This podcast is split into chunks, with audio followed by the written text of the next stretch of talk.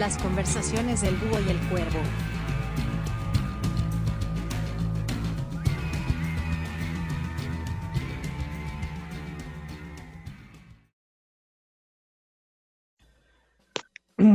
Muy buenas noches, buenos días, buenas tardes, buenos, buenos fines de semana a nuestros ya interesantes seguidores. Este es el Oye, qué manera de tener seguidores. ¿eh? Terriblemente. Presente. Ya las cuentas no, no, no, no dan más. Nos acaban de llamar de, de Instagram para decirnos que paren, que paremos. Por favor. Los ordenadores ya se fundieron. Oye, Cuervo, preséntate. Eh, soy el cuervo, ya me conocen. Eh, estoy acá eh, en, en mi sillón en donde me estoy dializando actualmente. Un cuervo dializándose. Yo soy el Sí. Y eh, el capítulo de hoy, la verdad es que está bastante más livianito que el anterior. Eh, estamos adquiriendo la, la práctica, el ritmo. Hicimos más pequeñitos porque la verdad es que los otros estaban muy largos. Y, Sí. eh, eh, y nos fuimos en hartos temas. Hablamos del lenguaje, del lenguaje como, como el que construye. eh, Suena, suena un cliché, es un cliché hoy en día. Antes no era un cliché esto de que el lenguaje construye la.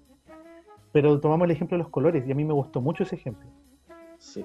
Oye, antes uno hablaba, decía eso, estoy hablando de 10 años atrás, ¿no? Eh, el lenguaje genera realidad y ahí había gente que rasgaba de vestidura, güey. ¿Por qué? Vestidura, sí. Pero ¿cómo me decís que el lenguaje genera realidad? O sea, si, pero si la mesa está ahí, está ahí, no es necesario decir que la mesa está ahí, ¿cachai? Así como, ¿cómo le explicáis eso a un ingeniero? Tuve que explicar, explicarle esto a muchos ingenieros en una parte de mi vida laboral. Mira tú, mira, porque Recuerda que trabajé, trabajé en, una- en un, en un ministerio donde había muchos ingenieros. Mm. Bueno, es que ese es- es el error constante de confundir la realidad con la interpretación de los hechos. Realidad no es un dato científico, la realidad es la interpretación de los hechos que hacemos respecto a esos datos científicos, pero el dato científico no dice nada. Saber que en Marte hay más temperatura que, o menos temperatura que en Venus, o que hay un porcentaje más de, de mujeres que hombres en Chile, no dice nada a menos que lo interpretes. Eso es lo que se, se olvida mucho. Ya, ¿qué, ¿hablamos de eso? Hablamos de eh, a- aperturas de mente. Sí, desde la experiencia de la y la culpa. Sí. Sí, van a descubrir ahí algunas historias eh, escolares. Profundas y a veces dolorosas. Y hablamos de la esperanza. Yo creo que eh, creo que uno de los temas que más me ha gustado tocar en, en general en conversaciones es el tema de cómo, cómo la esperanza se está instaurando como un valor chileno, como una necesidad. Eh, el Mm. contacto humano, nos dimos cuenta que era súper importante y lo, lo dábamos por sentado y ojalá que nunca se nos vuelva a olvidar lo importante que es el contacto humano, el acercarse, el conversar, el tomar un brazo, el tomar una mano, el mirar a los ojos cara a cara, presencia física. Eh, esta pandemia nos hizo recordar eso, pero también el tema del- de la esperanza, de- que, que es, un, es un asset, es un activo, es un, no sé cómo llamarlo, como una característica que tiene que estar metida tanto en nosotros como el hábito de la higiene personal, como el hábito de comer saludable, ojalá tomar el mínimo, no tanto café, hacer deporte, no fumar, esas cosas, junto con la esperanza. Porque Y, médico- sea, y, y tenga esperanza. y tenga esperanza. Sí, Viva sano y tenga esperanza. Oye, no me, no me parece mal, mala frase. Viva sano y tenga esperanza. Deberíamos hacerlo, deberíamos usarlo. Me gusta, me gusta. Ya. Pongámoslo. Sí. Ese, ese va a ser, ese va a ser nuestro, de- eh, cuando nos despidamos, en vez de la doctora Polo que, que decía, ya, viva sano y tenga esperanza. Me parece, ya, me gustó, me gustó. Sí. Les dejamos entonces con el capítulo de hoy. Va a estar muy bueno y esperamos sus comentarios y sus correos, ¿por qué no? Que interactúen con nosotros en Instagram o en las otras redes sociales que, que vamos a estar subiendo este, este, este capítulo de hoy y todos los que vengan para adelante. Se van. No, ese es de otro, es de otro personaje, mejor no lo digo. Ya, juegue, Juegue, juegue, juegue ya. juegue, juegue.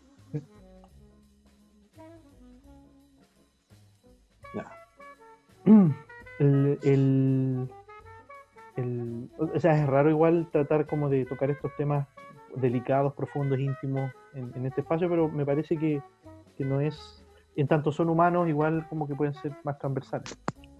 Y te decía que me ha pegado fuerte la, la soledad, por la soledad afectiva, personal. ¿Y sabían qué pensaba? Pensaba la gente de antes, hay un montón de emociones que no sentían. Puedo Ah, ser sí. equivocado, pero piénsalo así. Por ejemplo, la, la- la obligación o el tema social te obligaba a estar casado a cierta edad, pareja, familia. Claro. Entonces nunca sentí ahí, no sé, pues a los 30 años la crisis de, de oh, chuta, no me he casado. ¿Cachai? O, o no sé. Qué buena estupidez. No, es que, no sé, po. nosotros decimos que... Yo, no, yo tuve esa cuestión así a los 30. Ay, no estoy, estoy camino a los 30, no estoy casado, me casé y me separé. es una estupidez. Oye, pero igual tenía razón en el sentido de que, claro, es súper es súper como cultural y de cada época. En el caso, por ejemplo, pasa que tú sabes, y eso también, que para los griegos el- no existía un nombre para el color azul.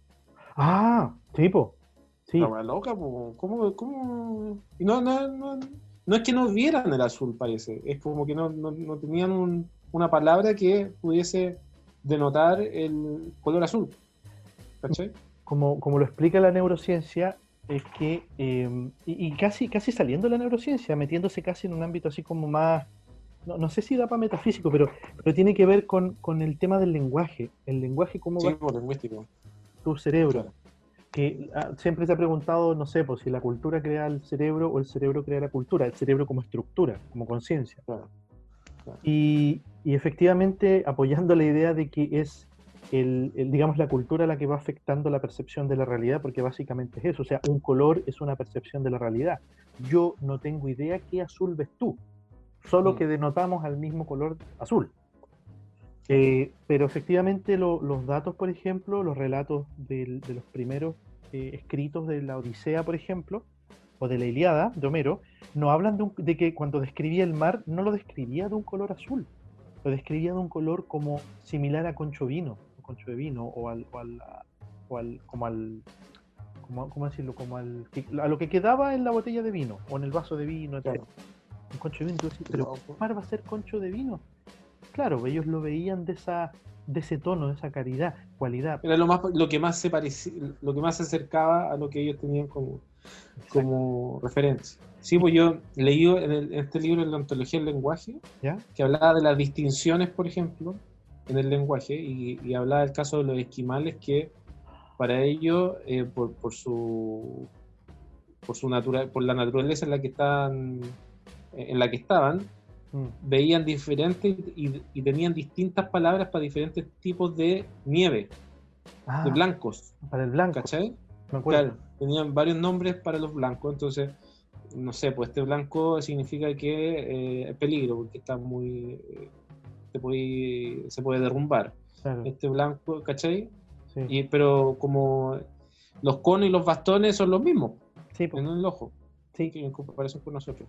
Sí. Ahora mi pregunta es: ¿qué cosas te hubiese gustado que eh, no existieran en el lenguaje actualmente? Ojo, es como que me preguntara y invento un color. Palabras que no deberían Oh. estar en el lenguaje. Chútame, me cagaste.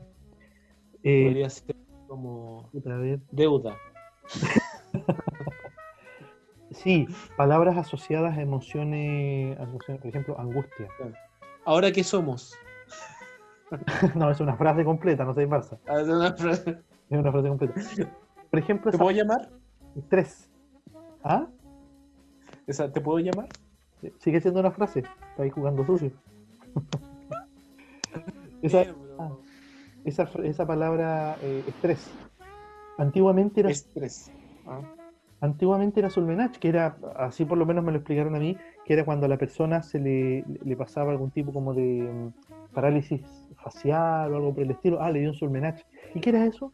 No, hoy en día le diríamos una parálisis facial o un, eh, o un problema de, asociado al estrés, al exceso de, de sobrecarga de trabajo, de preocupación o de tensiones que explota en tu cuerpo y se expresa, no sé, por una, una reacción así. Eh, estrés Mm. también es otra palabra que, que no creo que debería estar. Eh, borrémosla. Borrémosla, con más. ¿Y qué es el punto? Es lo que le mostraban a alguien, a ver quién le decían. Ah, lo que le decían a Neo. Una vez que tu mente ya vio eso, está ahí sonado. No podéis no verlo. Ya sabes que está ahí. Ah, ya. ¿Cuántas veces nos ha pasado eso? Que ya descubrimos algo y no, no podemos dejar de, de pensarlo. No, estamos sonados. Es un, Mejor no haberlo descubierto. Ignorance is bliss en, en inglés. La ignorancia es el, oh, la traducción. Es el paraíso, es el cielo. Porque en el fondo claramente no hay no- lo que no sabes no te puede afectar, que es un poco lo mismo que hablábamos antes del color. O sea, si Claro. la ropa es azul, bueno, me alegro mucho, pero yo no sé de qué color es, así que me la pongo igual. O sea, podríamos decir que, por ejemplo, la idea de infierno podría ser. eh, podría haberla borrado y hay mucha gente que estaría muy tranquila. Sin Sí. culpa, por ejemplo. Pero, pero el, el- digamos, el concepto infierno ha ido mutando en el tiempo. Por lo tanto, eh, probablemente el infierno que veo, que pienso yo, eh, es muy distinto al infierno que pensaba, no sé, por lo- los hebreos hace, eh, no sé, por recién saliendo de Egipto, ¿cachai? O los pueblos. Yo, cu- yo, cuando, yo cuando chico, bueno, yo pensaba el infierno de verdad. Así que. eh, a la antigua, como los, los, los Simpsons, como mostraron ahí el, el fuego. Sí, Y yo decía, yo decía, mira, la- el pensamiento cabrón chico, yo me bañaba en tina. Entonces a veces el agua estaba tan estaba caliente, entonces yo decía, hoy yo no soporto esta agua, ¿cómo será en el infierno? Yo no quiero ir al infierno porque se- va a ser terrible, yo no, no soporto esta agua caliente, ¿cómo será que me queme y, y que no que no muera? ¿Cachai? ¿Cachai? La angustia que te meten, Michel Foucault, chico. sí, Michel Foucault hablaba de dispositivos de control. Dispositivos de No, pues. O sea, ideas, instituciones o cualquier tipo de interacción social que se convierta en un mecanismo de control. El miedo, la culpa. Pero, por ejemplo, el miedo no es un miedo genérico, es un miedo a que Dios te castigue por no hacer lo correcto. Y eso se mezcla con la culpa. Eh, el miedo, por ejemplo, a que eh, te vaya, que, que tu vida se eche a perder. Por ejemplo, porque te va a llamar en la universidad. Los cabros, por ejemplo, ahora viene la prueba de aptitud, la Uy, o PTU. estresante. weón. Es claro. Esa es una forma, un dispositivo de control, una forma que toma el miedo. No hay culpa ahí, todavía, es miedo, principalmente. No, pero ¿cachai? Que, que no sé ahora, pero me imagino que sigue estando ese- esa, esa frasecita que aquí te jugáis como tu futuro, un poco menos, en esta prueba, pero está ¿cachai? O sea, todavía está, pero está como, eh, eh, como se ha des- desdibujado tanto los dispositivos de control en nuestra sociedad actual, eh, ese dispositivo está compitiendo con otros. Por ejemplo, el discurso súper fuerte de que, oye, eh, puedes guardar tu, tu prueba para el próximo año, o sea, tu puntaje ahora. O sea, se le ha bajado un poco la presión generando Ah, qué bueno. herramientas. Claro, por ejemplo, puedes guardar tu puntaje para el próximo año, pero tenés que darla. Eh, puedes darte un año Ah, sabático. está esa, todavía está eso, ¿cómo tenéis que darla? No está, ¿Cómo, cómo es? Qué bueno que, que te- estáis más cercano a ese mundillo, porque yo ya no, no, no cacho mucho. Eh, eh, por- porque no cacho que, que- qué onda, pues si por ejemplo el cabre chico ahora dice, ¿sabes qué? Quiero darme un año sabático. En mi época era como... Lo- "Oh, ¿Qué te pasa? Ya fracasó. Un año perdido. sí, ya fracasaste. Ya fracasé. ya fracasé. Y eres un fracasado. Eres terrible esa weá. Yo ahora lo pienso. A esa, a esa edad no, no, no, no, no tenía que vivir esas cosas. Yo creo que el, el nivel socioeconómico ha influido mucho en las opciones que han tomado los cabros. Por ejemplo, eh, chicos de, no sé, pues saliendo cuarto medio de un colegio nivel socioeconómico vulnerable, o digamos un mayor grado de vulnerabilidad en el colegio, eh, el estudio es la única forma de generar movilidad, lo cual sigue siendo cierto, digamos, para todos, casi para todos.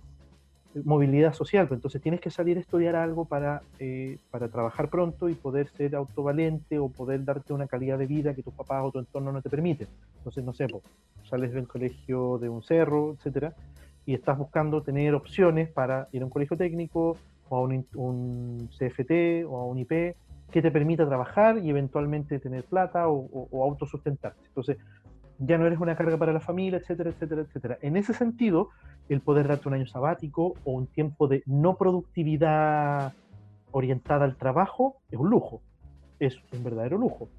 Antes también lo era, pero ahora hay más espacios sociales que están en cierto nivel socioeconómico que eso se, se ha establecido un poco más. O sea, se puede, te puedes dar un año, dos años, etcétera, o bueno, no dos años, pero te puedes dar un tiempo. Y, y eso hoy en día eh, está como solo para un cierto nivel, un grupo social. Los chicos de, de- de- de situaciones socioeconómicas o familiares más precarias, el trabajo y salir a, a hacer algo productivo, que sea estudiar para trabajar, etcétera, es la opción. O sea, sigue siendo esa, ese discurso que decías tú. Sigue estando eso. No, no es- Pero, por ejemplo, el, el, el cabro de clase media, media acomodada, Ujú. eh, cuando dice eso, ¿qué, qué onda? ¿Qué pasa cuando "Oye, no, no quiero dar la prueba? ¿Ya? Eh, o sea, nada, pues imagínate. ¿Pasa lo mismo? No, pues, ¿qué le puede pasar? Pues? Ah, Bueno, ya, papá, sabes que quiero, no sé, pues tomarme un año sabático, me voy de viaje, me voy a mochilear. No, no tengo la necesidad, la presión familiar o personal de, de definir mi, mi carrera profesional ahora porque puedo tomarme un tiempo, etcétera, etcétera. Eso es un lujo para mucha gente. Mm. Entonces, eh, visto desde ese lado, claramente el no estudiar es un privilegio. el poder no estudiar. Por eso esas palabras y esas presiones que, que vais planteando tú, que volvemos un poco al principio, esas como presiones sociales son, no tenerlas es un lujo. Mm, eh, poder borrar ciertas palabras es un lujo. Poder escoger de qué manera quieres tú como eh, estar bien o estar mal es un lujo. No, no todos pueden escoger eso. Y, y ese es un, es un temazo. Pero mira, volviendo, volviendo al tema, al tema original, el tema de las palabras eh, y de los colores y las ideas.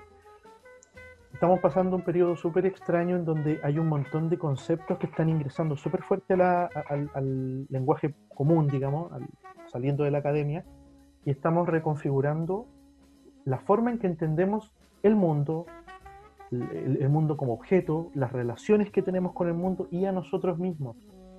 Eh, conceptos como meditación, por ejemplo, están entrando, están ingresando y se están des, eh, están perdiendo como la carga esotérico-mística que tenía que ver con Oriente, con, con una cosa así como de artes marciales, Mm. o cosas así.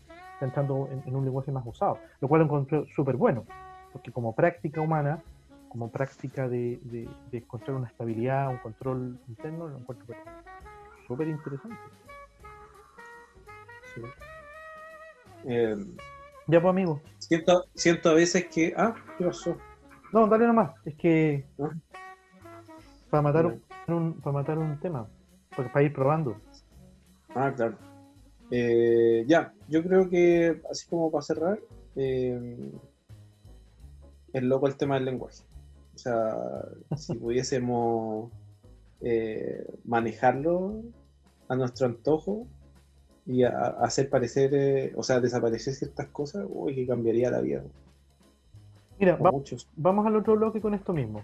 Vamos al otro bloque con, con la idea del, de- del lenguaje que lo podemos usar, porque sí lo podemos usar, y te, lo, y te voy a decir por qué, o por dónde, ¿ya? Así que Ya. una pausa cortita y retomamos. Y hemos vuelto, Volvimos, volvimos, volvimos, le volvimos. le volvimos, estamos aquí, no, somos perseverantes. Perseverancia. ¿Te acuerdas de los sobrenombres que teníamos en el colegio? Perseverancia. Y había uno que se llama perseverancia. No, eran tus perseverancias. No me pregunté por qué. Creativo. Oye, yo, yo me acuerdo que, que había un cabro que le decían el pasión, pero era de otro colegio. No, eh, era, era, pero fue por otro motivo. Le decía- Es una historia que no sé si podemos contar. Pero no vamos a decir nombre de nadie, así que. Un, un Y próstata, próstata.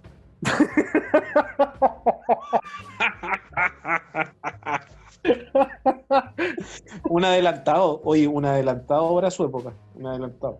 Cantado ese hombre. Debería haber, te- a- debería haber tenido él esa conversación a los 40 años, no, no a los 17. No, lo que sí éramos como 15, 16. El Sí, no, se adelantó, se adelantó con 30 años. Un incomprendido, un incomprendido. No me había acordado de eso muchos años. No podemos decir ningún nombre, y lo cual es bueno. Mantengamos. No, vale, bueno. Pero podemos contar esa historia, ¿o no? Eh, pues dale, cuéntala, pero si no. No, porque yo no me la sé, no me la sé. Yo sé así como aparte. Tú caché que en el colegio yo era como un outsider. Pucha, a No, ver, no- ya, mira, la voy a contar, la voy a contar. Colegio. Eh, y resulta que. Hombres, puros hombres. Co- Colegio de hombres, claro.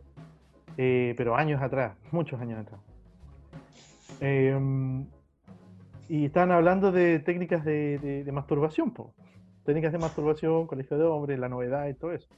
Por eso te digo, si era menos, de, menos de 15, debe haber sido séptimo básico, octavo por ahí. Y, y resulta que unos decían de una manera, con otro, una- una- unas locuras que salían ahí. Yo no estaba ahí presente, yo escuchaba la historia, esta, esta historia la, la estoy repitiendo, yo la escucho de segunda mano. Y, y hablaban de, de- no, mira, técnicas así ya que, que no quiero ni repetir. Pero uno de esos dijo que haciéndose un dedo en el recto y masturbándose, la, eh, la sensación era más intensa, más placentera. Y en ese momento todos lo, lo, lo contaban la historia, lo quedaron mirando y como, oh, transgrediste una norma que, o sea, una, una barrera así que nadie pensaba transgredir. weón.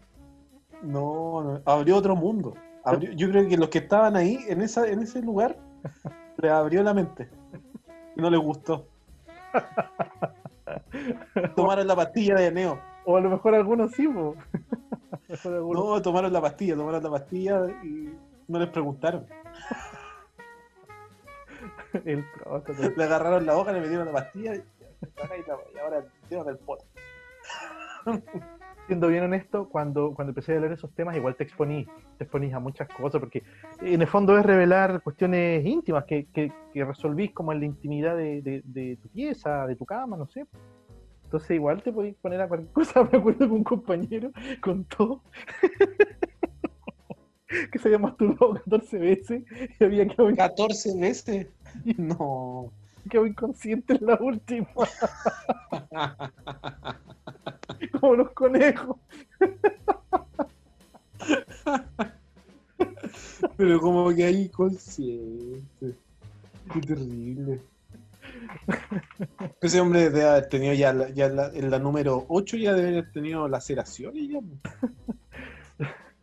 No sé, mira, eh, también por lo mismo, no tenéis forma de o mentir. No, no sé cómo De se repente entra como en, en ese juego de, de- un poco de como de demostrar que soy muy viril, muy masculino, muy macho y toda esa cuestión. Por al final son tonteras, pero pero Cosas que yo creo que a los cabros de ahora como que no están muy ahí, ¿eh? no creo. No, No creo. no. yo tampoco creo. No, pero somos de una generación distinta, querido cuervo. Sí, pues. Generación old school. Old school, sí. Sí, aunque nuestras voces puedan engañarlo, ya superamos la barrera de los 50. Claro. Yo en estos momentos tengo, estoy eh, en cama dializándome. Un cuervo dial- Dializándome. Qué cosa más triste. Imagináis un pajarito, loco, un pajarito dializándose.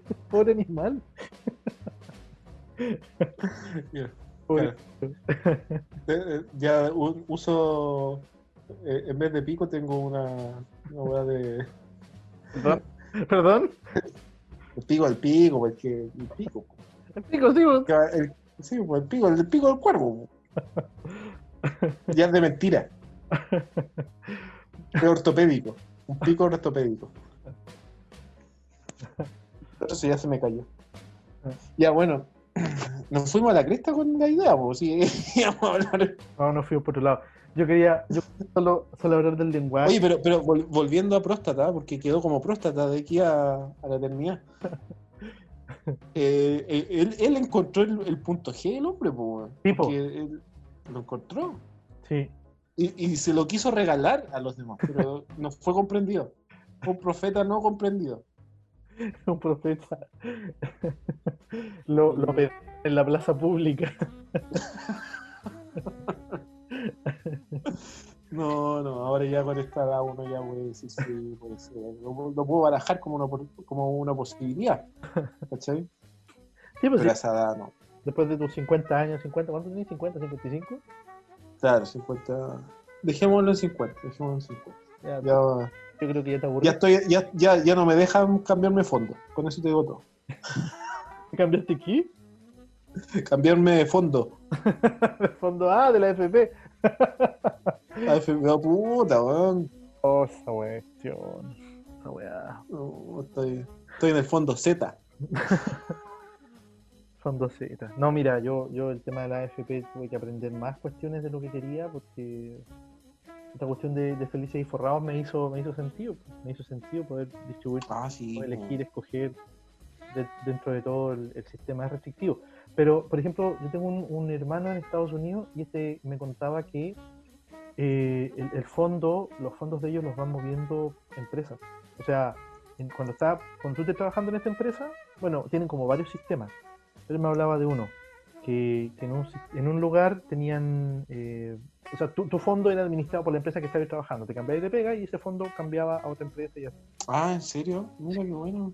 En el fondo es que es la empresa la que se responsabiliza de la, mm, ¿cómo se dice? De la, del- de la jubilación de sus empleados. Porque en el fondo, me- y me pareció que tenía un cierto valor, hay un cierto compromiso con, con el trabajo, porque, eh, o sea, el, el empleado eh, trabaja para ti, no, la, la relación laboral no queda cerrada en el sueldo.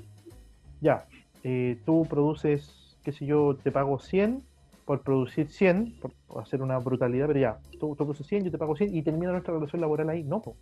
porque de alguna manera entiendo yo que hay una contribución de valor adicional. O sea, esos 100 que tú produjiste, a mí no me dan 100 más, me dan 500, me dan 800, etcétera. Que es en el Claro. juego del mercado que yo puedo aumentar y jugar con el precio. Va a depender de mi calidad, mi capacidad como empresario de poder hacer que esos 100 que tú produjiste se conviertan en 800. ¿Cachai? Claro.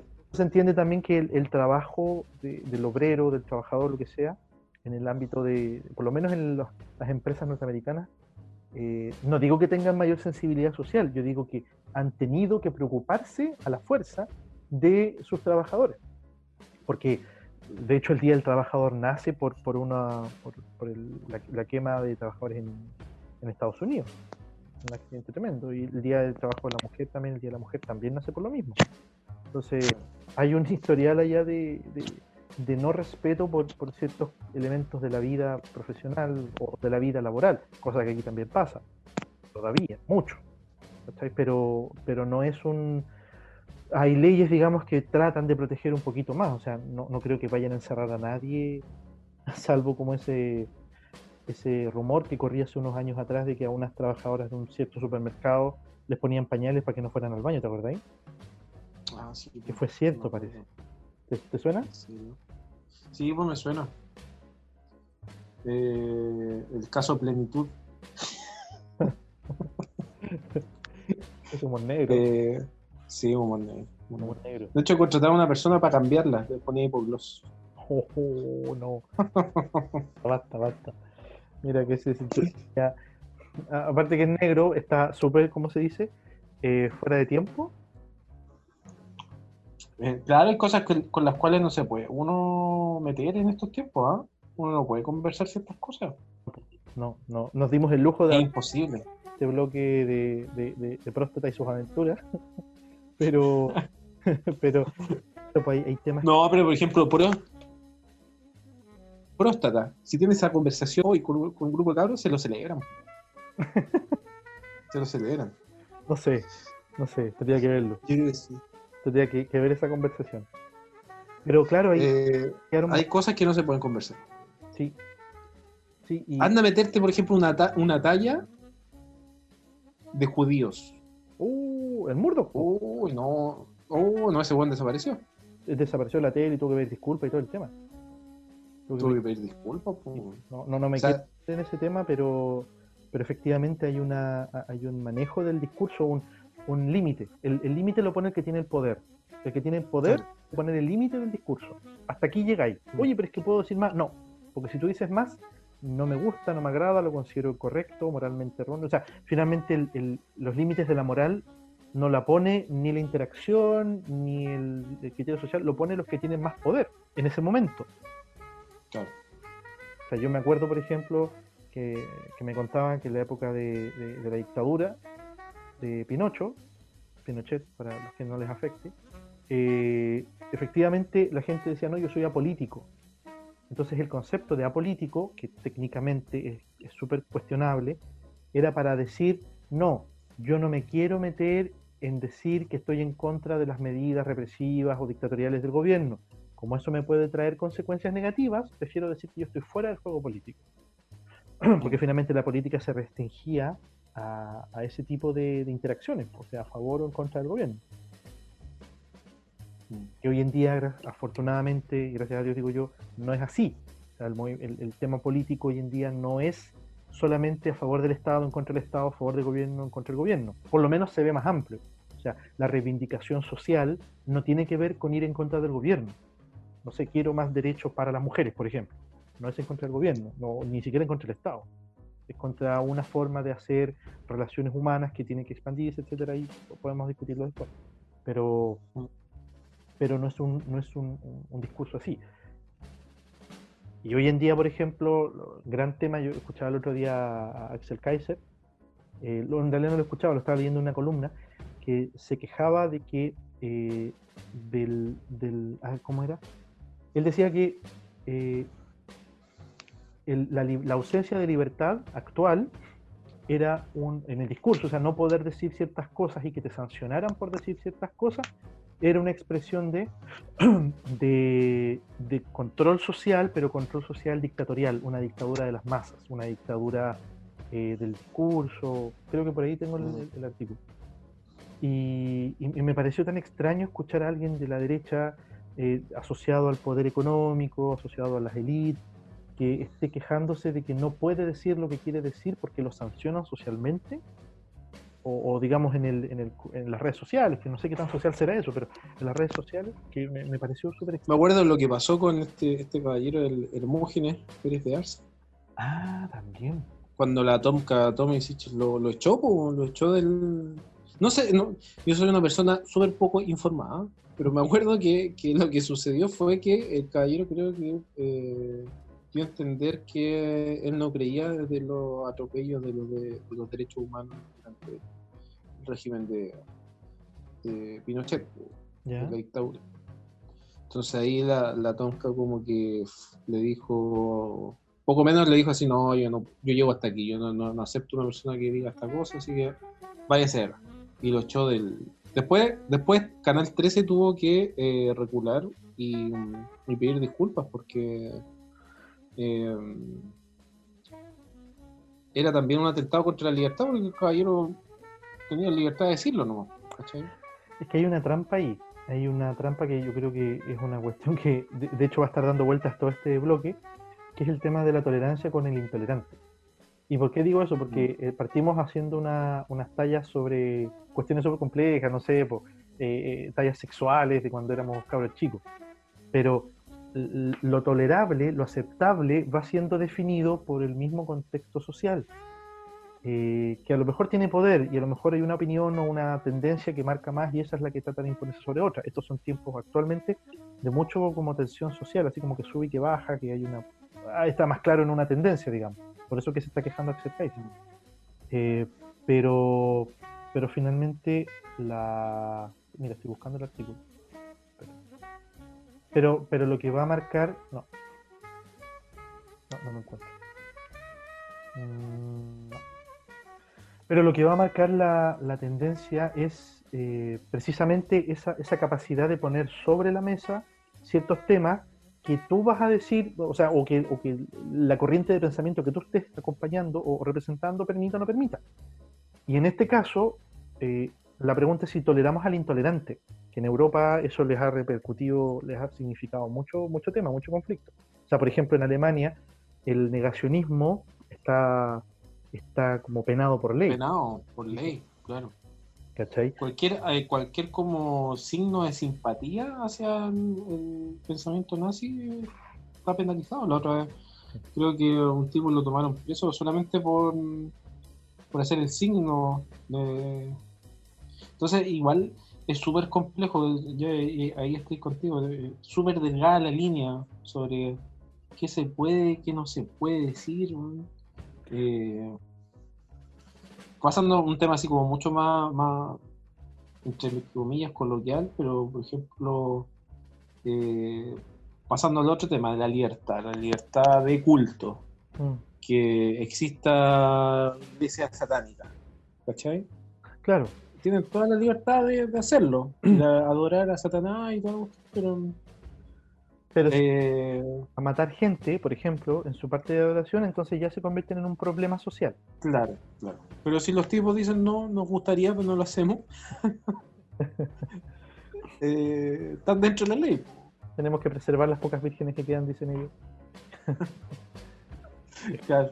Qué feo comentario. Mira, respecto a lo, de, lo que decías tú de la tonca, eh, después estaba, leyendo respecto a eso, decían que era un tongo, ¿por qué? Un poco para, para levantar el rating y para levantar la imagen de... Porque eh, fue en una época de mucho, ¿cómo decirlo? Donde tenía la televisión, todavía hoy día, pero, pero en ese momento, Todavía, dar como una cierta eh, pulcritud moral. O sea, validarse moralmente entre los televidentes. Ah, este canal sí, este canal es de los nuestros, etcétera. No sé, el discurso iba mucho a favor de las manifestaciones, por lo tanto, tenemos que manifestarnos o mostrarnos cercanos a eso, pero sin eh, quemarnos tanto. Entonces, ¿quién se prestó para eso? La tonca, o la prestaron, anda a saber tú.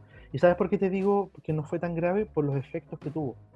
Porque ese canal eh, perfectamente podría haberle echado. Yo sé que es un rostro fuerte, pero eso que, que ocurrió podría haber tenido sanciones, sanciones internas, digamos, no, no del CNTV ni de algún... eh, pro- Claro, porque en el fondo ella, ella se saltó conductos regulares porque el, el- ¿quién podría tomar la decisión de sacar a alguien de, la cámara? claro, un ¿El director o...? ¿cachai? Pero, claro. ¿No? Y- Eh, pero hubiese sido mucho más feo socialmente, o sea, moralmente. eh, oye, me echaron porque, eh, entonces, eh, me echaron porque, eh, no sé, por esto, y entonces la derecha eh, fuerte eh, influenció en Canal 15 para poder pedir a Tonka. Que yo creo que ahí, yo creo que igual lo sopesaron los directivos como para... anda a saber tú, po. no tenemos forma de Mm. saberlo. O sea, a lo mejor alguien lo sabe, pero no está aquí, no está ahí con nosotros.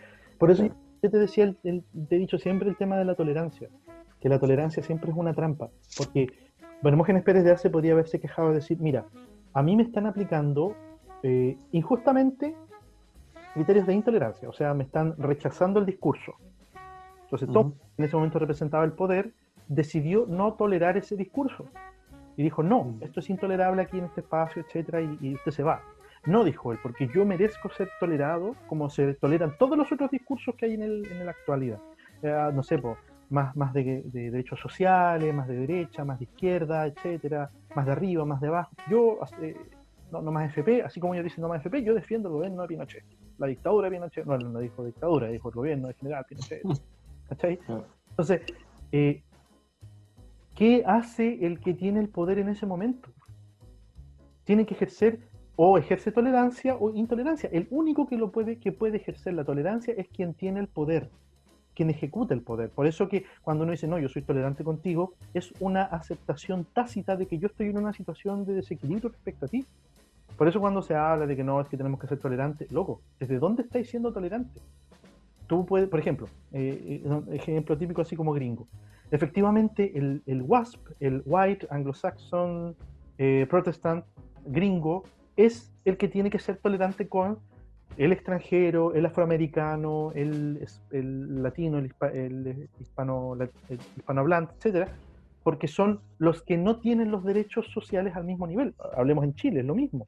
Es el chileno, digamos, de, de- de antes de los 90, que tiene antecedentes, familia acá, que tiene que ser tolerante con el extranjero. Porque podríamos ser intolerantes, o sea, está en nuestras manos. En cambio, un venezolano o un grupo de peruanos no pueden ser intolerantes con los chilenos, porque no tienen el poder social para ejercer fuerza sobre nosotros, no tienen nada que contenerse, nada que detener. Ese es el punto, por eso cuando me dicen, no, es que tú si tú ves la tolerancia de este otro lado, ¿de cuál lado? Podéis reinterpretar el concepto las veces que tú queráis, pero en lo práctico, en el ejercicio del poder, que es como nace la tolerancia, este es un concepto de Santo Tomás, eh, Santo Tomás de Aquino me refiero, eh, no, no tiene otra, no, no tiene, a ver, no tiene otra forma de evidenciarse en lo social más que a través del ejercicio del poder o el no ejercicio del poder. O sea, Mm. yo tolero que tú... Sí, yo creo que, que, que- ¿cómo se llama? Eh, más que tolerancia, eh, la invitación es a com- compartir la pasión del otro, así, con pasión, que, un- un- una distinción que aprendí. La compasión como que no es eh, tener lástima al otro, sino que es compartir contigo lo que estáis, lo que estáis sintiendo. Así como, dado que yo puedo, puedo entender de dónde vienes, de cómo miraste el mundo, eh, las cosas que te pasaron, yo puedo entender lo que tú estás diciendo y por qué lo estás diciendo. Eso no significa que yo esté de acuerdo, Ok, pero, eh, pero, pero, pero entiendo lo que me, desde dónde lo estás diciendo. ¿Cachai? Entonces, Bien. cuando estáis desde la, desde la pasión del otro, eh, como que se te, se, se te desdibuja esta, este, esta como olla a presión que, que como que, que invita a imaginar la tolerancia. La tolerancia es como una olla a presión, así como, ya, yo te aguanto, te aguanto. Esta otra es como, estoy contigo eh, y entiendo desde dónde lo estáis diciendo. No estoy de acuerdo, pero lo entiendo. Pero ¿qué hace, por ejemplo, con, con esto? Por ejemplo, ahora apareció aquí en Chile un... un, eh, están resurgiendo, o no sé si resurgiendo, pero el año pasado apareció mucho Patria y Libertad.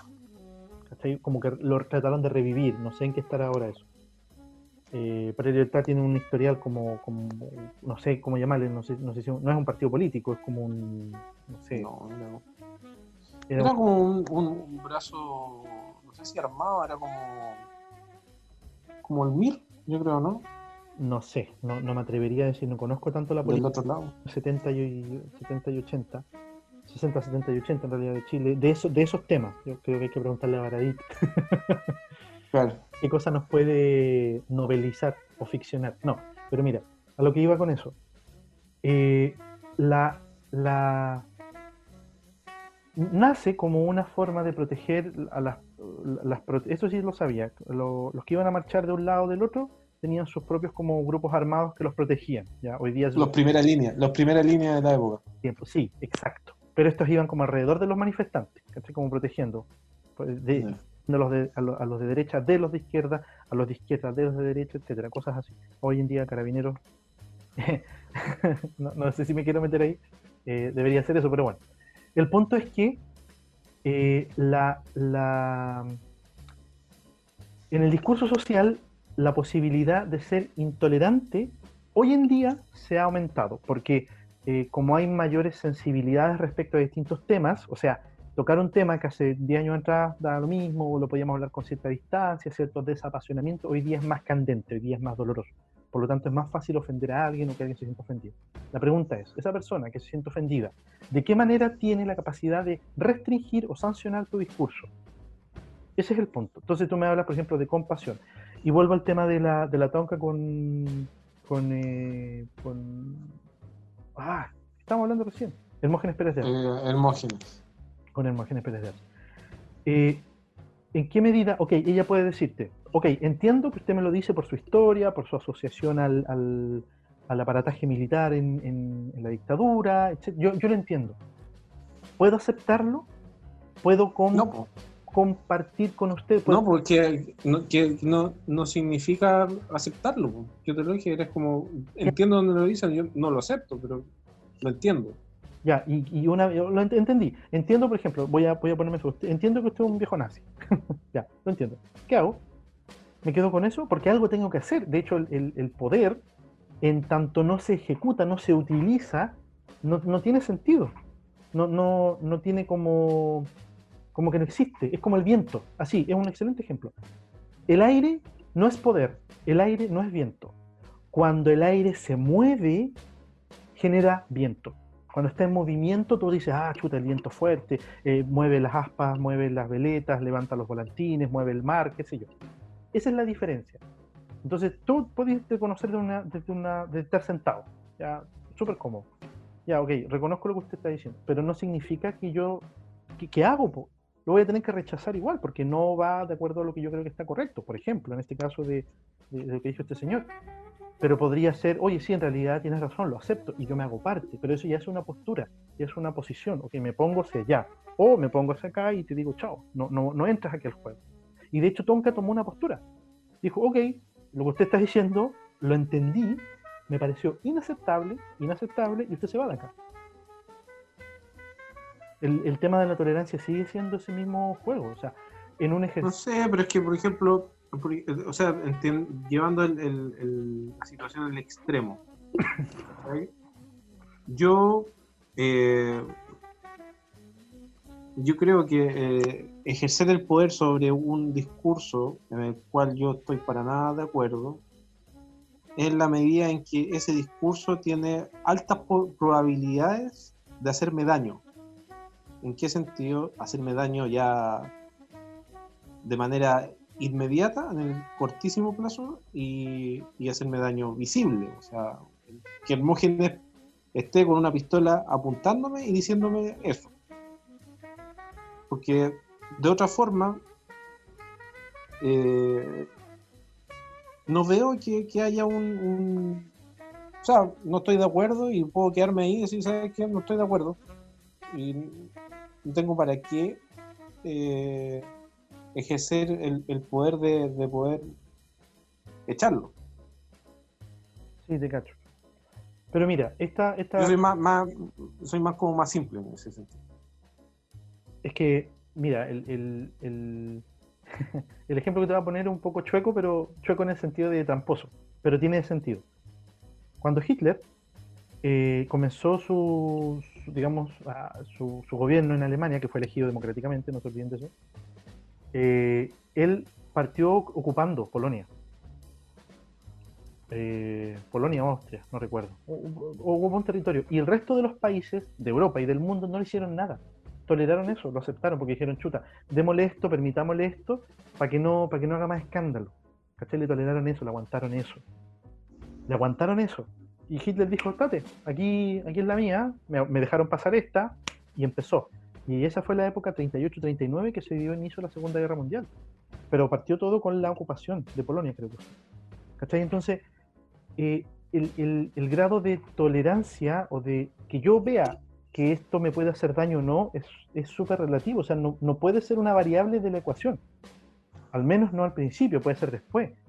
Porque hay cuestiones que tú no sabes que tienen en sí misma la semilla del conflicto o la semilla de- del daño. Y tú no puedes permitir el daño, ni como Estado, ni como persona, el daño para ti. El mejor ejemplo. O sea, ese es un ejemplo. Eh, no sé, pues, por ejemplo, aquí en Chile se permitiera la existencia de partidos eh, nacional-socialistas, desde lo- que de hecho se permitió en Chile. En Chile hubo un partido nazi, de hecho este caballero Miguel Serrano, él era uno de los últimos nazis esotéricos que quedaban en Chile, o del mundo, digamos, y era chileno. Pero no se ha vuelto a armar un partido nazi chileno, hasta donde yo sé, puede ser que esté equivocado. Entonces, a lo que voy es que, ¿cómo tú eres capaz de medir o de calcular que ya, voy a permitir esto hasta acá, pero si me saca la pistola lo paro? Ya, pues, pero es que era una persona que en su discurso, en su forma de actuar, el usar la pistola era súper validado. Lo que le pasa a los norteamericanos. El- O sea, las armas son parte de su cultura. Y una cantidad de, asesinatos con armas, o sea, no digo única causa, hay, muchos más, pero es una variable. El uso de armas está súper naturalizado, racionalizado, justificado. De hecho, eh, eh, escuché el, discurso otra vez. pues, Es que tengo que tener armas en mi casa. ¿Por qué? Dije yo. Para protegerme. ¿De quién? De los potenciales agresores. Pues listo. Se acabó. ¿Cachai? No, no tengo, no necesito un- un- una razón plausible. El potencial agresor, la posibilidad de que haya algo malo, me permite tener un arma. Listo. Y, y en muchos países del mundo esa posibilidad es real, también existe, pero no, se hay, no hay armas. No hay uso de armas como estandarizado. Entonces, yo creo que jugar al, al, al ¿cómo decirlo? Hacer el resto del mundo con Hitler en la Polonia del 38 es peligroso.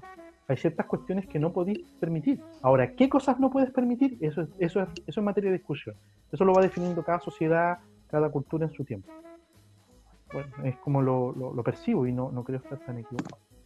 Pero puedo estar equivocado. El búho sabe. O cree que sabe. Sabe. Bueno, eh, terminamos este bloque y hasta acá dejamos este bloque. Espero que no haya sido muy denso, ¿ah? yo, yo lo consideré denso. Eh, eh, eh, es que empezamos liviano. Liviano, es que nos pusimos denso, nos pusimos denso igual. Sí, te fuiste en volar. Es que era en volado, era en volado, si no son temas, son temas que están ahí. Y de hecho yo te, te voy a comentar otra cosa, te lo comento al otro bloque. A respirar. Coméntemelo.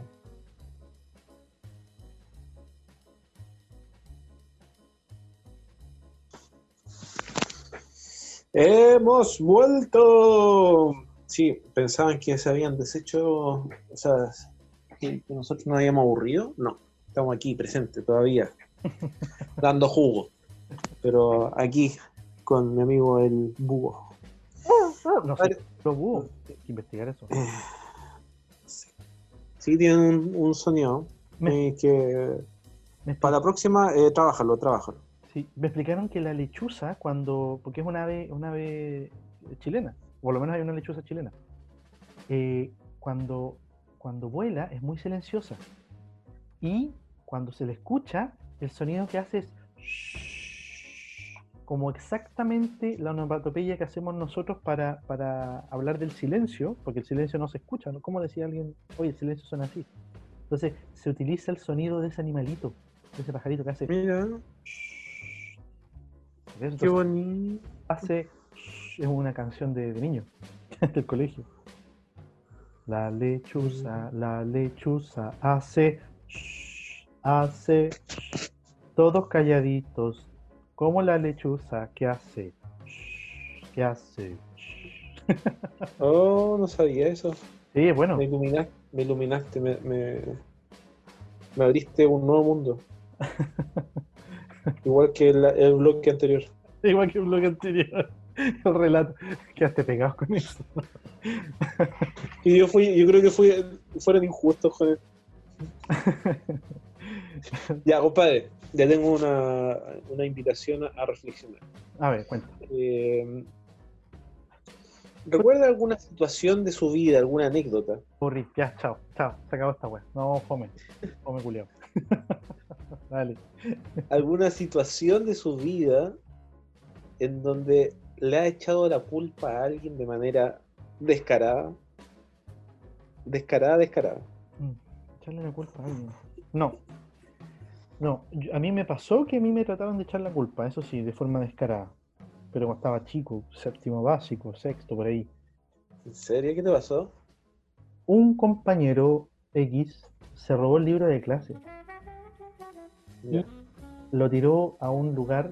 Yo, yo era un poco más gordito en esos tiempos, entonces eh, estaba con eh, de educación física, etcétera, y eh, no, no, no, no hice educación física ese día, parece que estaba medio enfermo, me había pasado. La cuestión es que dos compañeros más eh, también estaban y tenían mejor condición física que yo. Entonces, eh, por todo lo que, no sé, lo que pasó, el- el detalle de la historia quedó medio nebuloso. El punto es que uno de ellos pescó el libro de clase y eh, lo tiró a un pozo. Y el profe me había a mí a buscar el libro. Entonces, eh, el, libro al final, al final lo encontraron en el pozo porque un, un, auxiliar lo vio y toda la cuestión. Pero resultó que eh, el libro, el profe que me había mandado a buscarlo a mí, no apareció. Entonces, a mí me hicieron responsable. Y fue trágico, fue muy trágico. Yo creo que por eso quedé tan sensibilizado a esto de echarle la culpa y de recibir culpas injustas contra, o sea, responsabilidades de algo que, uno no, que yo no he hecho. Y fue brígido, fueron como tres días en que estuve como ahí, loco, ¿qué pasó con el libro? ¿Vas a aparecer el libro? Y yo, loco, ¿de dónde si no, no lo he visto nunca? Al final los pillaron y fue fuerte, fue muy fuerte ese tema. Estaba ¿Y chico. ellos los, los, los- los castigaron? Sí, ¿Se pues, fueron del colegio así o...? parece que esperaron a que terminaran el año y, y se fueron. Pero, pero fue Bueno, en esa época se podía echar los cabros del colegio. tipo. No, y creo que hoy día también, pero tenéis que tener justificado y todo un tema así más o menos fuerte. Un poco menos un cizarro tenés que hacer para que te echen. No, porque el- no, no, ni siquiera así. No, ni siquiera así. Son, son otras variables. No, no tengo idea cuáles son, pero son otras variables. Sí. Oye, yo tengo, yo estaba pensando eso, ¿ah? Eh, y sí, yo tengo por lo menos dos situaciones se me vinieron a la mente una en la infancia y la otra mm, ya como 20, 20 años, tenía 20 años yo. Eh, nosotros somos tres, ¿ah? yo soy el menor. Entonces tengo una hermana que tiene 7 años más que yo y tengo un hermano que tiene 10 años más que yo. Entonces, eh, con mi hermana yo no tenía drama, pero con mi hermano era una cuestión así que no, no nos podíamos ver en, en esa edad cuando éramos chicos. Es como la guagua, la guagua amiga de Maggie Simpson. Claro, así como yo era la guagua no, no, no buscada y estaba ahí, pues, estaba- era el, el- el- el no planeado. Bueno, la cuestión es que, que, mm, nos hacíamos la vida imposible entre los dos un poco, ¿eh? igual peleábamos y, y todo. Pero yo era desgraciado, yo era desgraciado porque yo a, a mi corta edad sabía que tenía, podía jugar la carta del, del débil, po. Entonces, recuerdo, pero tengo el recuerdo, porque una de las cosas que, que sí he, he- logrado con mis 50 años, y, entre comillas, de vida, he podido reconocer algunas cosas feitas mías. Mm, Y yo soy rencoroso. He, descu- he descubierto que desde chiquitito yo soy rencoroso. mm. Entonces, eh, yo las guardo, las guardo y cuando la situación, eh, espero la situación especial, ¡ta! Oye. El- ¿Tú, tú eres de signo escorpión? No, no, no. Soy Sagitario. Ah, Sagitario tan piteado. No, no, Sagitario. Entonces yo, yo, yo me como la venganza, la venganza para mí es un plato frío. Bueno, la verdad es que eh, ya, pues, yo les tenía varias guardadas a mi hermano, entonces recuerdo muy bien estando mi mamá así en la, en la cocina y, mi, y yo y mi hermano viendo tele, en esa época viendo tele así como eh, la tele, porque ahora hay tele en todas partes de la casa, po, la tele, y, y recuerdo que fue así como, ¿y si yo le echo la culpa a este hombre de algo? ¿De cualquier cosa? Oh, ¿De su palabra contra la mía? Estoy hablando una, una lógica de un niño de... Yo recuerdo, yo creo que ni siquiera estaba en, en, en kinder, yo debe haber tenido cuatro años. oh, qué brillo, hombre. Y, es- y dije, mamá, mi hermano me pegó. Oh, Y con, y con el teatro de que me había pegado, y, y bueno, no me había tocado. oh. No, y, y atado así como, "No, pero ¿cómo le pegáis? a tu-?" Pero si yo no le he pegado, pero si que ahí está diciendo, no, si es verdad. Y, y yo le ponía más, más color. Oh, qué terrible. Eres el cabro. Y Eres Macaulay Culkin. el- mal. No, yo era, yo era malo, mal, malvado. Yo le pegaba a los gatos chicos. Yo tenía un gato, yo te- tenía un gato casero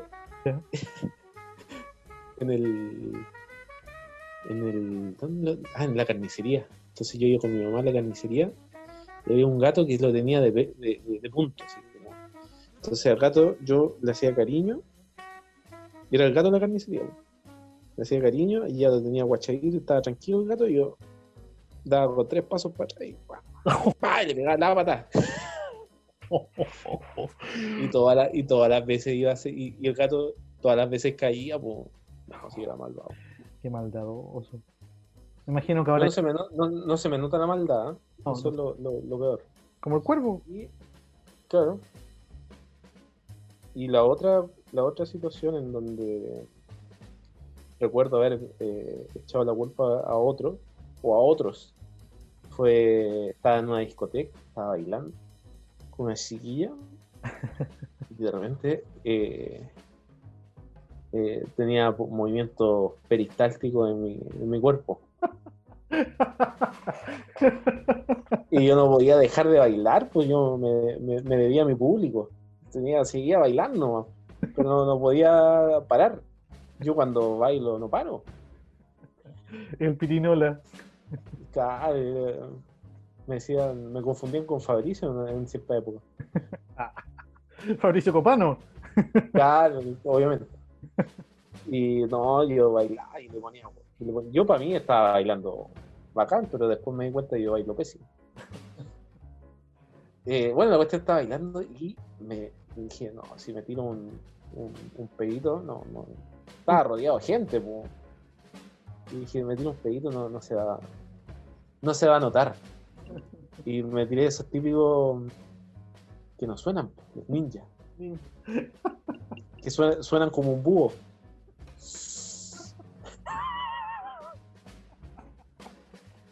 Fue una lechuza. Qué manera de pervertir lo que yo conté en buena onda. Era una lechuza, pero fumigando en su vuelo. así. Muy a, muy a mi pesar. Creo que ese día había comido muy condimentadamente.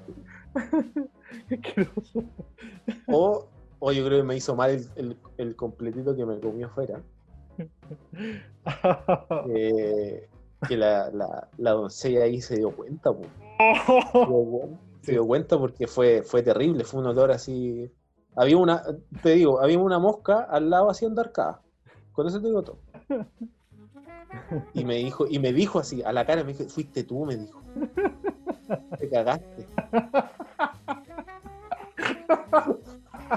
Te cagaste. Me imagino, Y yo, y yo ahí, yo ahí descubrí mi faceta de actor. me Yo la miré a los ojos, la miré a los ojos y le dije, no, yo no fui.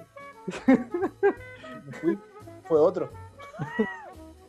Y, dije, y, y más encima, y, insistí así, oye, ¿cómo que es ubicada la gente? ¿Cómo se tiene un peo acá? Y, empezamos a mirar así, a- a- y no, yo creo que fue el compadre al lado.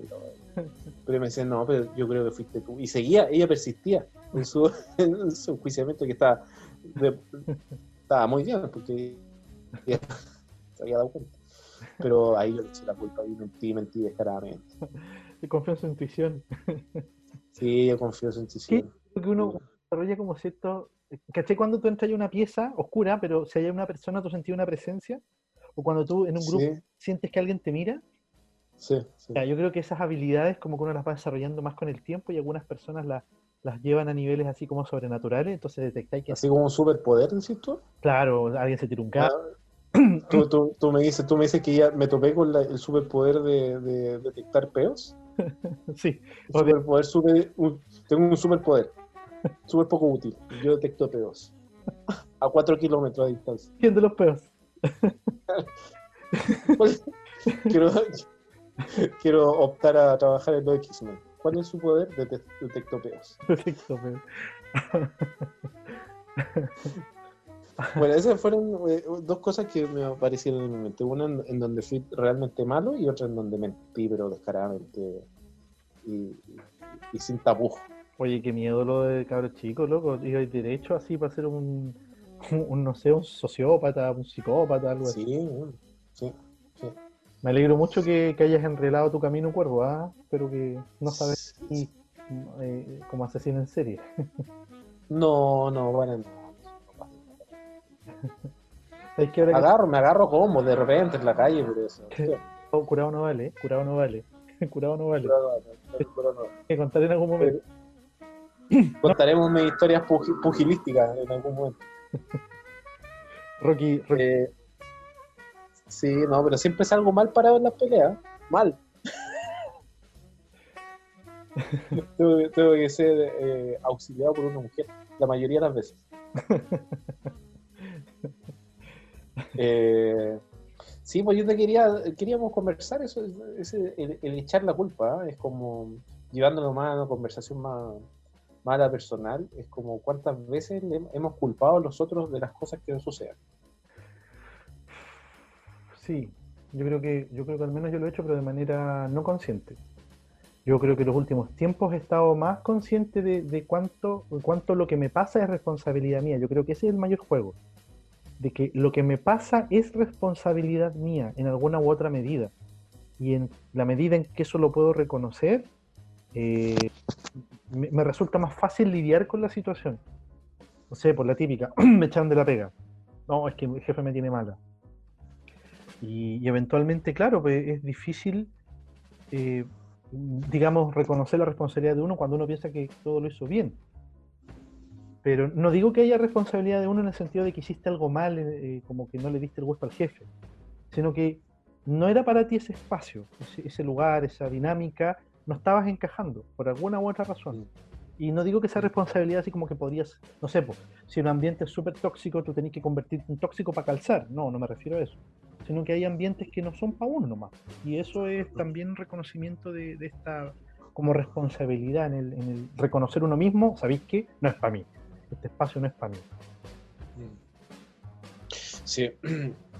Eh, es súper eh, a veces de, de, sentido común, pero pero no es tanto, ¿eh? el, el, hecho de decir, ¿sabéis qué? Las decisiones que yo he tomado son decisiones mías, al ¿Sí? final, porque y de, de, donde estoy actualmente, lo que me ha pasado son es responsabilidad mía, ya no ya no está la tarjetita, la, la, la carta bajo la manga de, de echarle culpa a tus papás, de echarle culpa a tu al sistema, ya hay, hay muchas cosas que yo creo que si eso lo llevamos a número en términos de porcentaje, las cosas que te han sucedido o que me han sucedido, un 80% han sido responsabilidad mía.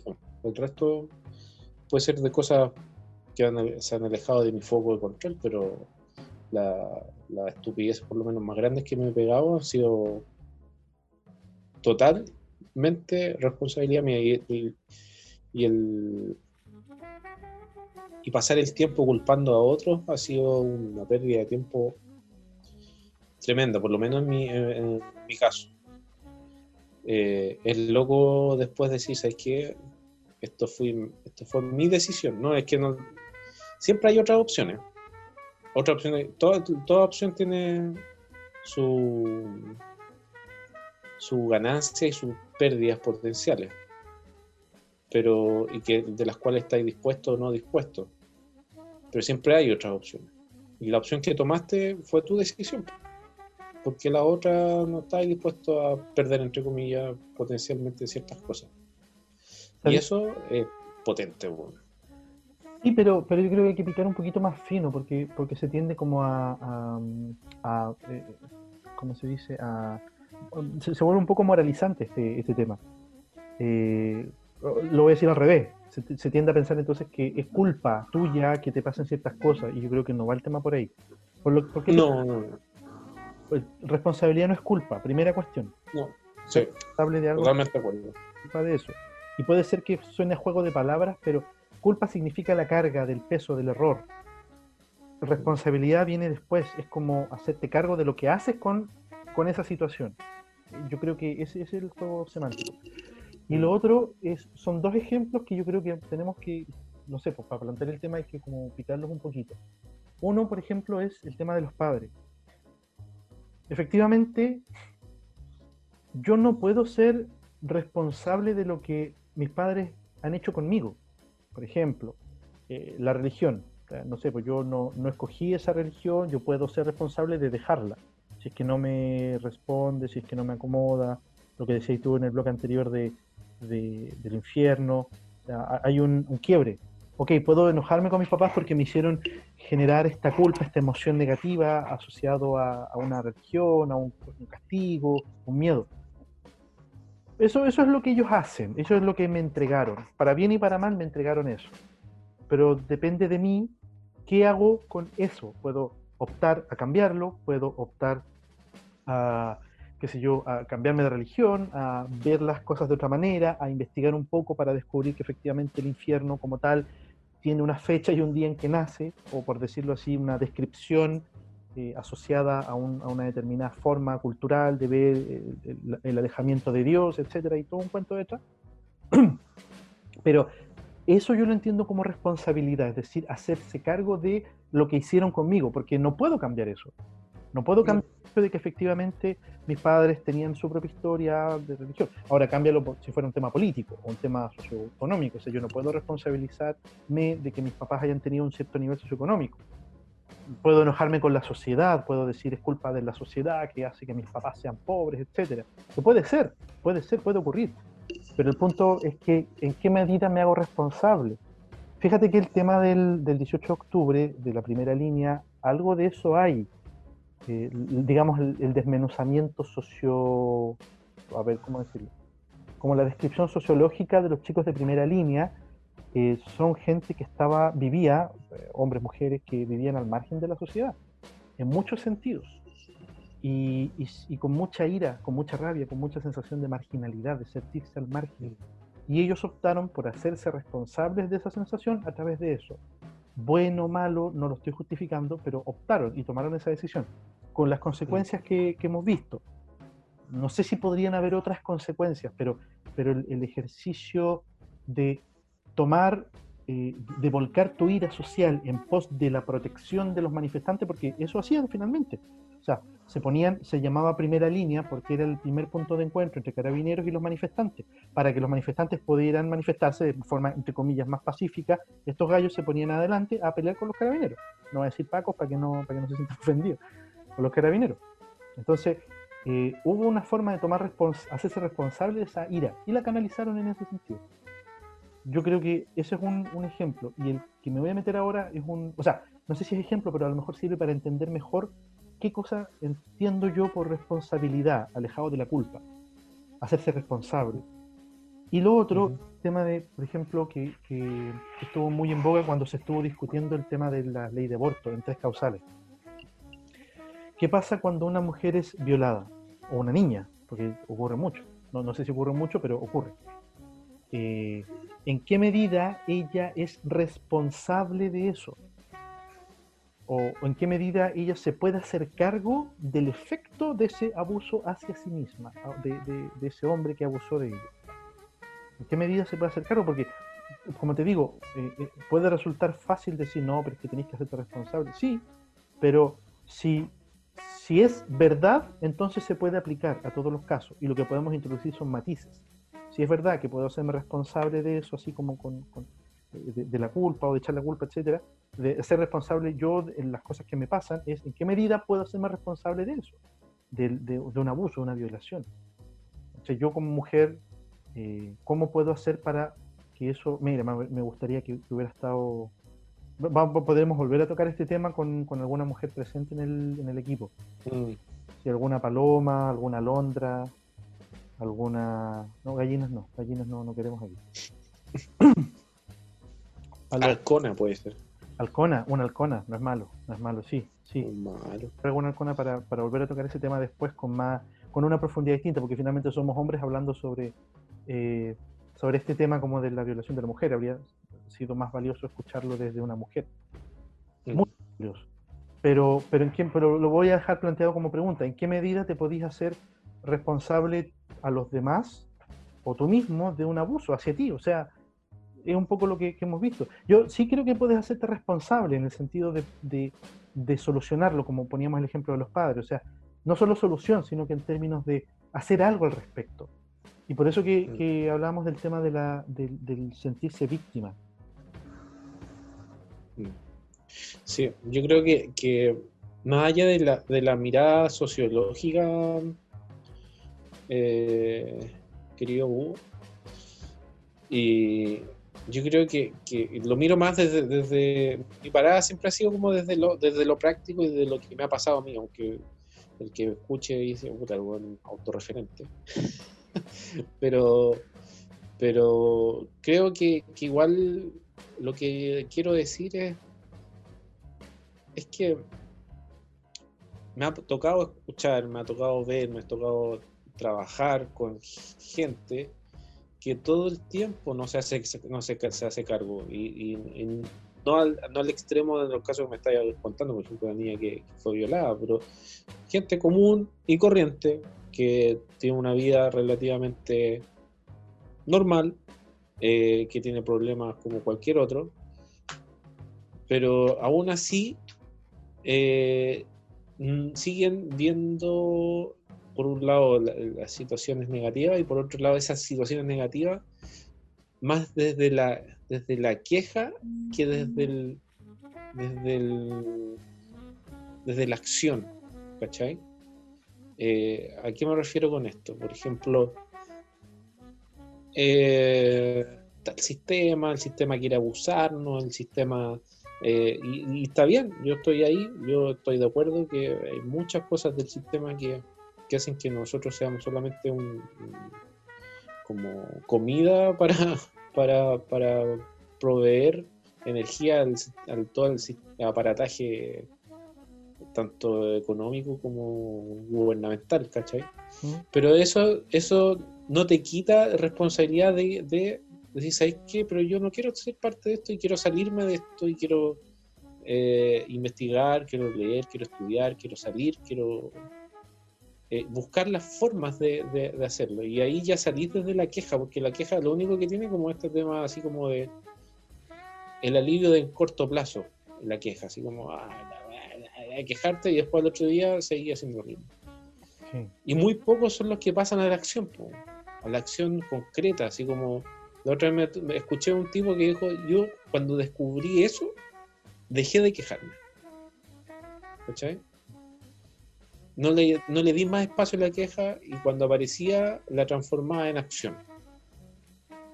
Entonces, tenía una coach que me decía que el hacer genera ser final- finalmente. Que haciendo cosas que, que defi- que de alguna forma para ti son extrañas, si las sigues haciendo, se van a transformar en tu ser, finalmente. Van a estar incorporadas dentro de tu de tu de tu identidad si la haces. Es como una suerte de camino al revés, ¿cachai? Generalmente uno cree, yo soy así y hago tales cosas. Pero si tú haces cosas distintas, puedes ser una persona distinta. ¿Me entendí? Mm, sí. Entonces, eh, el chileno por lo general somos tan buenos para quejarnos. Mm. Sí, eh, es que viene de la misma percepción de que no podemos hacer otra cosa. Si esa es la. Yo creo que la. sí puede, es que ese es el tema, sí podía hacer otra cosa. El tema es que no... Acuérdate lo que hablábamos del lenguaje y de cómo se va construyendo el mundo con cosas nuevas. O sea, en un momento no existía el color azul. El, el- mar siempre fue del color que fue. Nosotros le poníamos otro color porque- o le poníamos otro nombre porque no lo teníamos tan claro, no sabíamos que, había otro nombre. De hecho, me, me acordé de otro ejemplo de eso mismo. eh, el, el color naranja, o anaranjado, como queréis llamarle, eh, salmón, dicen algunos, en la Edad Media no existía. Había naranjas, pero se les ponía otros nombres. Tenía, era un tono amarillento, un tono amarillo con rojo, no sé. Pero no era naranja, no era ese tono. Hasta que en tu lenguaje o en tu entorno o en tu mundo no aparece el concepto de cambiar las cosas, por ejemplo, no lo haces. Entonces, claro, la queja es como una, es como un- una descarga, un buffer, es como poner el- en la olla a presión, pones la tapita y se empieza a salir el, vapor. Es para eso, es para que no explote. Pero mm, que no es la solución. El tema es que hasta que no descubres que en tu vida puedes cambiar las cosas, llámese ponerle nombre nuevo a algo, etcétera, no sé en qué medida te puedo hacer responsable de que no sepas, esto creo que lo conversamos una vez, de que no sepas, oye, sabéis que en realidad podí, no sé, pues, cambiarte de religión, o, eh, o más que cambiarte de religión, dejar de sufrir por tu fe o por tu religión, o la, o la religión no es para sufrir, o, o no es para generar culpa, o, o qué sé yo, o tus estudios no son eh, tener, tener o no una profesión no es el final de tu vida, que te va a llamar en la prueba no es el final de tu vida. Son conceptos nuevos. Hasta que no los escuchas, hasta que alguien no viene o te, te los comparten, no, no aparecen, está ahí, ahí po, en la cajita. O sea, te lo digo por los chicos estos de, de- de la PTU, de cuarto medio, que son muy buen ejemplo.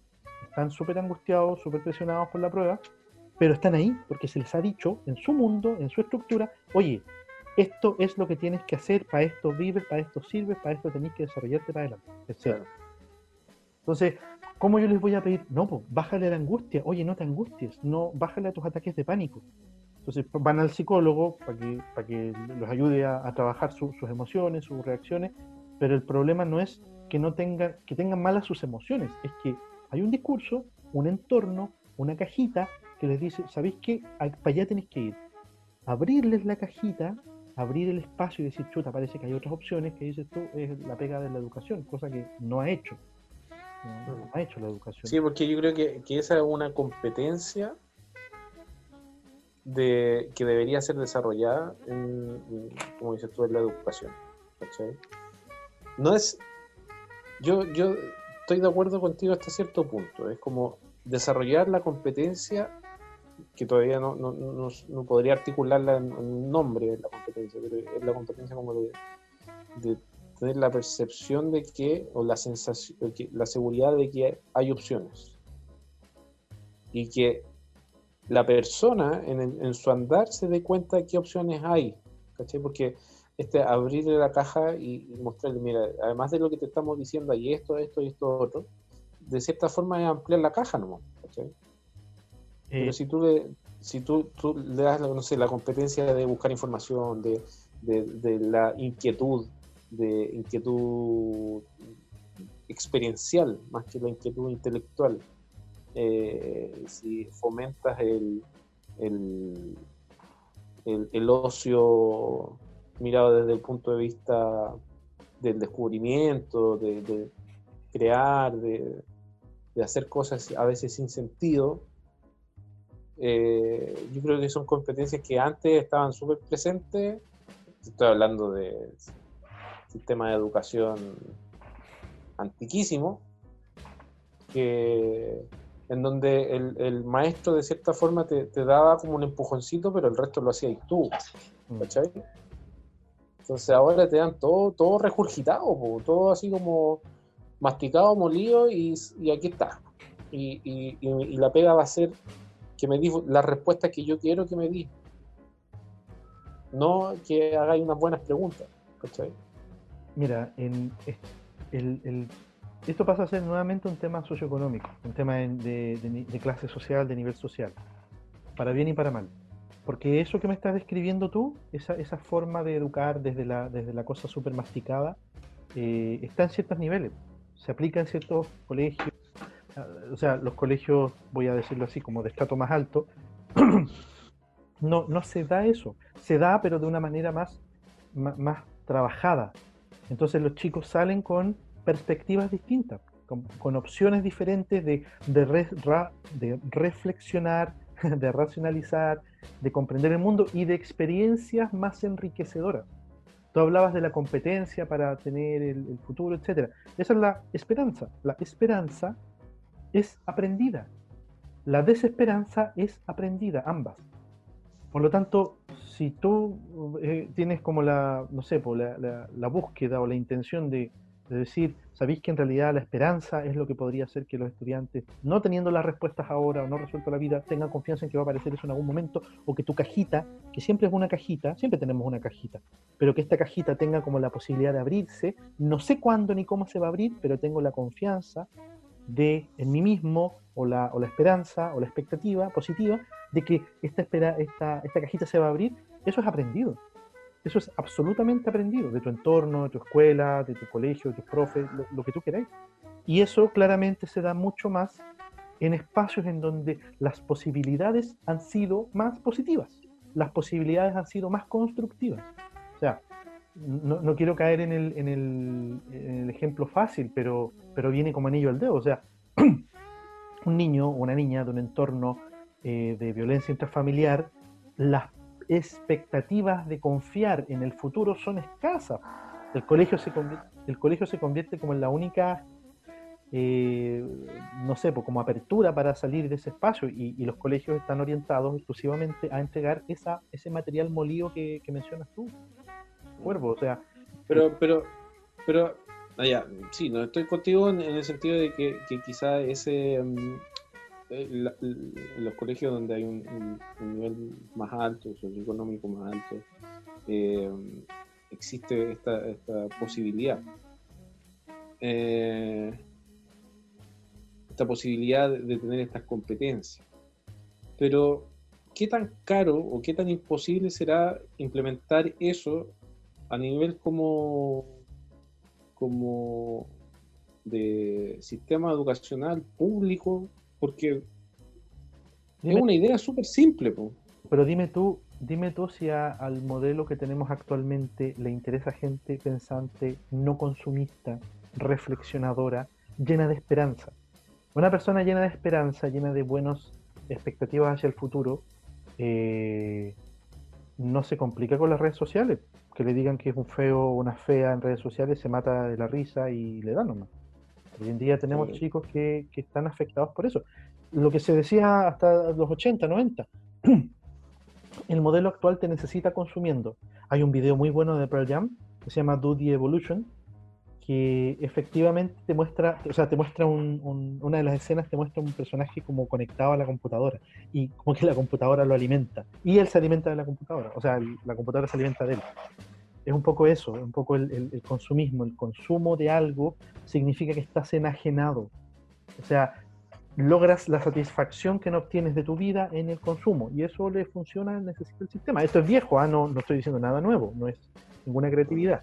De parte mía, estaba leyendo a, que está de moda, a Byung-Chul Han, el coreano que está en Alemania, eh, psicopolítica, tengo el libro, psicopolítica y la sociedad del cansancio, que están re buenos, están súper interesantes.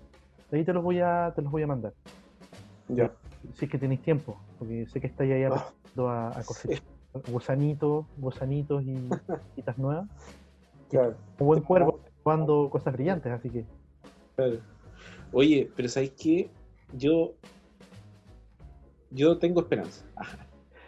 Tengo esperanza en el sentido, espera, en el sentido de que, ya, tú me dices, el al sistema quizás no le sirve, le sirve más el, el- otro formato, el otro formato del, cons- del consumir. Pero si vaya a- al, al- si, si te preocupas de tener pers- personas, de, guiarlas en el sentido de las competencias de las cuales estábamos conversando, claro, lo más probable es que no tengas gente consumista, pero sí tengas gente valiosa. Y el valor también se monetiza. Y el valor también puede generar riqueza. pero no Porque hasta el momento. No No, no, o sea, al, al- sí. O sea, compadre, el, el- el- el- el recurso de verdad más valioso son las personas en una empresa. y estoy de acuerdo. Por eso que las empresas consideran que los sueldos son gasto y no son inversión. En la- todas las tablas de contabilidad. Es que, es, es que claro, pero es que si tenemos tipos, un sistema educacional donde tenemos tipos que están todos en, ese, en esa línea de conversación en la que estamos teniendo nosotros, ya vamos a tener, no sé, pues en, en- estoy hablando en una mirada estatista, no una mirada de, de gobierno a corto plazo. Si tenemos un tipo que vamos a tener un empresario en 30, 40 años más que va a estar pensando en que un sueldo no es un gasto y que quizás haya un tipo que invente un, un sistema de contabilidad distinto. ¿Cachai? Perdón, cuando yo me, si no me refería a pérdida. O sea, en, en la Sí, de las empresas, el sueldo de los trabajadores es una pérdida constante. Todos los meses. claro. Pero por eso te digo que en- eso lo creó un, un sujeto, no sé cuándo, pero creó un sistema de mirar las empresas y mirar eh, la economía desde ese punto de vista.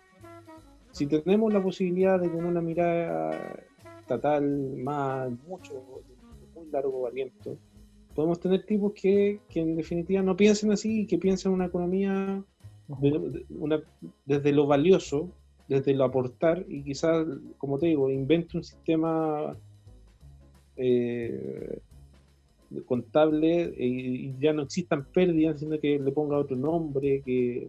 ¿Cachai? ¿Me entendido, no? Pero esto no es un Que- cambio técnico. O sea, tú, tú, tú lo estás mencionando bien, pero, pero si se produce el cambio, no se produce desde lo técnico. E- Es equivalente a decir que porque tenemos mejores leyes, el país funciona mejor. No. No. No, para nada. Con buenas, el- la- las buenas leyes, a ver, quiero decirlo bien. No, esto tiene que ser un movimiento cultural, digo yo. Claro, yo creo que lo del 18 de octubre, vuelvo a ese momento, fue una expresión de esperanza.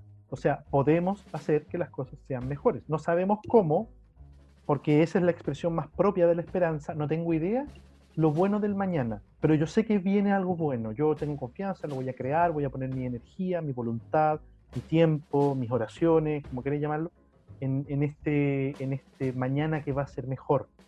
De ahí que la pruebo canalizara tan bien la frustración social que había hasta ese momento. O sea, te aseguro que si no hubiera habido pandemia, habríamos tenido muchos meses de manifestaciones y de, de- de destrucción de un montón de cuestiones. El, el ejercicio fue canalicemos la esperanza a través de este mecanismo. Yo creo que hay esperanza en mucha gente de, de que las cosas pueden cambiar. El problema es que hemos tenido tantos años de desesperanza aprendida, que ah, lo voy a comentar como, como estructura mental chilena, como, como socioeconómica, ese fatalismo, fatalismo del hombre de campo le llamaban antes, que, que claro, ahora es como nuevo, es como, oh, ¿qué, qué es esto? Y por eso que hay tanta gente entusiasmada. Y a mí me parece súper bueno, súper positivo. Oye, sí, podemos hacer cosas. Es el equivalente, esto no es mío, esto se lo copia, se lo estoy copiando a, a, a Mayol. El equivalente a decir, eh, muchos van a dejar de, de- de escucharnos ahora que estoy citando a Mayol, pero bueno, no importa. Eh, Las buenas ideas aparecen en todas partes. Eh, lo que ocurrió ahora, el 25 de, de octubre, es el equivalente en términos de una ép- épica cultural, una épica de época, una épica de época eh, a lo del 88. Distinto, con sus propios subidas, sus propios tonos. El 88 se, sacó a la dictadura mediante un ejercicio democrático, un, acto de la voluntad. Dijimos, no, listo. Y, o sí. ¿Cachai? Eh, pero resultó que ahora, eh, durante 30 años, no hubo otro acto similar, otra generación, o por lo menos dos generaciones, que no tuvieron nada para decir, para decir, oye, mira, yo tengo esperanza que el país va a ser mejor. ¿Por qué? Porque teníamos un sistema que funcionaba y daba comida y te quitaba tiempo y te quitaba vida, pero daba comida, o dinero, o autos, qué sé yo. Pero ahora eso no fue suficiente. Eh, caímos en, en esta lógica de que en realidad el consumo no me satisface, entonces cambio el modelo. ¿Y cómo lo cambiamos? Así. Por las buenas, no se pudo.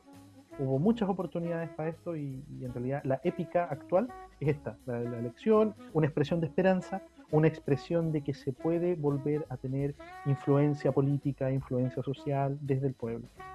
Eh, me parece una visión mucho más...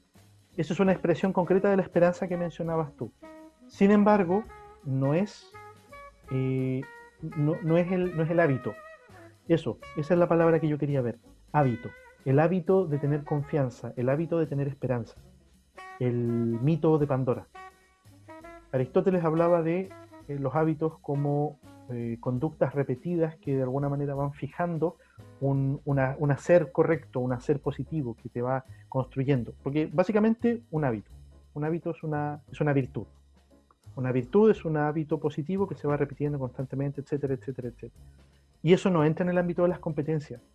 Es mucho más básico, es mucho más simple, pero es más profundo. Es el ejercicio constante de buscar el bien, de buscar algo que, te- que tú creas que es bueno para ti y para el resto, etcétera. Pero si te lo dan todo, si estás inmerso en el consumo, Claro. no hay ningún ejercicio de buscar nada porque está todo dado. Yo te Claro. mastico la, la comida, te mastico la información y te la chanto encima, entonces aprendiste. Oye, volvemos un poco a lo que habíamos conversado en el. No sé si lo, el piloto, podríamos decir, en el piloto inicial, ¿sí? Eh, sobre el tema de la simpleza. O sea, por ejemplo, el, que tú me decís que el hábito es simple, pero profundo. ¿Cachai? O sea, la simpleza es súper. eh, eh, eh, es súper eh, movilizadora y quizá mira en menos a veces.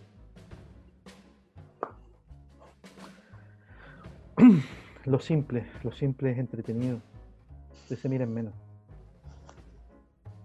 Ya pues amiguitos, vamos cerrando este bloque. Quedamos con altos temas ahí candentes, ¿ah? Sí, Bien, bien choros.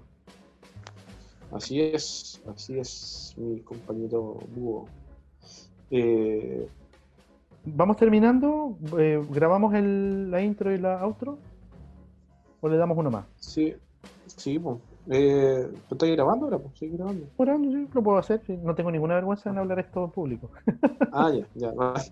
Decide, ¿qué hacemos? Ya, ¿La intro, la outro? La intro y la. Outro.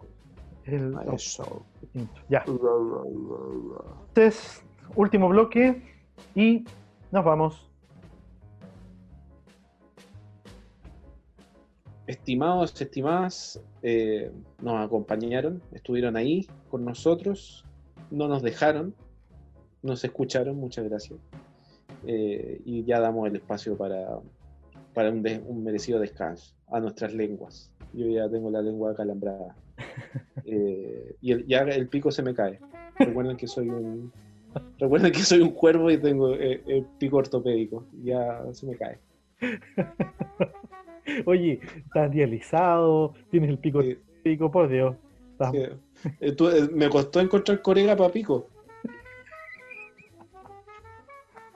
Pero hay, hay.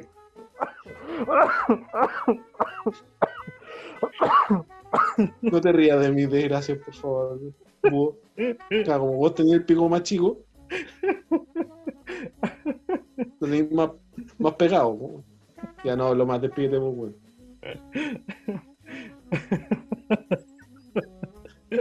Coneja papico.